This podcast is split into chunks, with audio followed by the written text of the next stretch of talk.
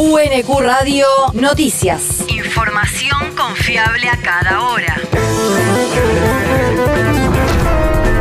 El clima. El Servicio Meteorológico Nacional indica que hoy se espera una máxima de 33 grados con cielo parcialmente nublado. El viento soplará del noreste a lo largo de toda la jornada. El país.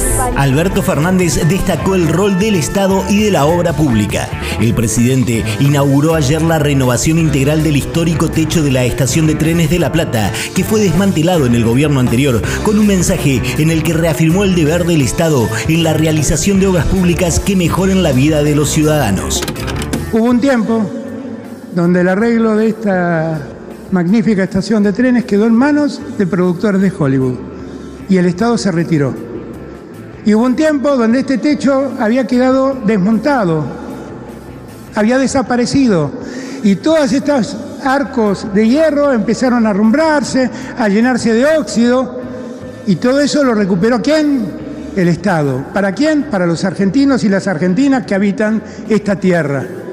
Y recuerden, recuerden como decía Evita, recuerden lo que era esto antes y miren lo que es esto ahora. Esto es progreso, esto es mejor calidad de vida para argentinos y para argentinas.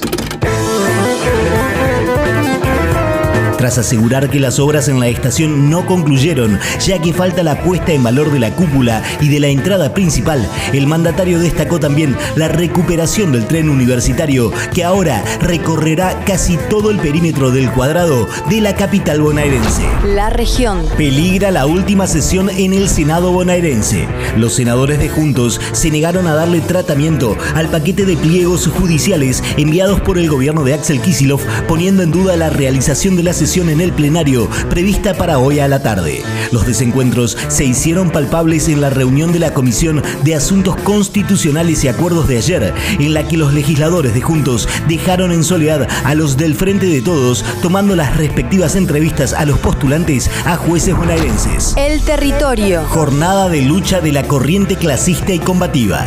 La organización concentrada hoy en puntos de Quilmes, Verazategui y Florencio Varela en el marco de una jornada nacional de lucha por una Navidad sin hambre, por las reivindicaciones de las y los trabajadores desocupados, precarizados y de la economía popular, según se informó en un comunicado.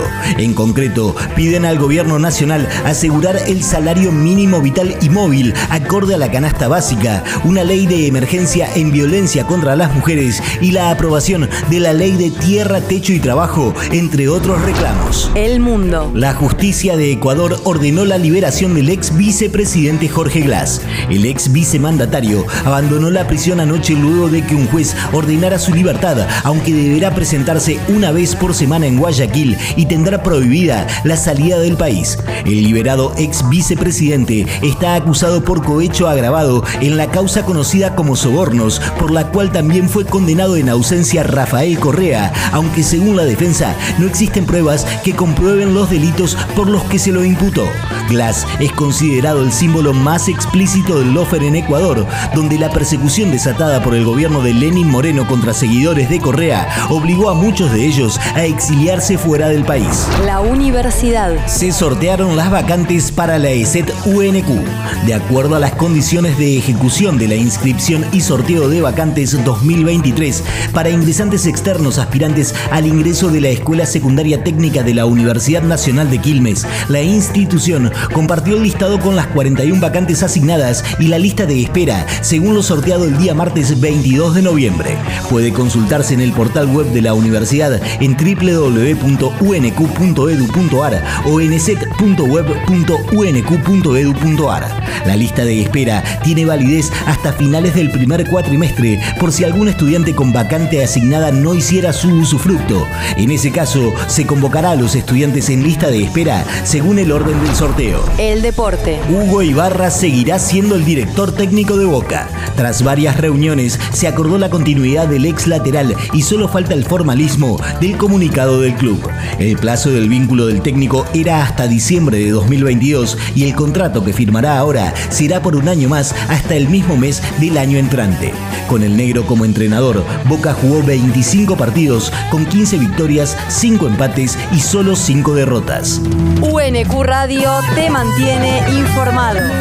Información confiable a cada hora. UNQ Radio, la radio pública.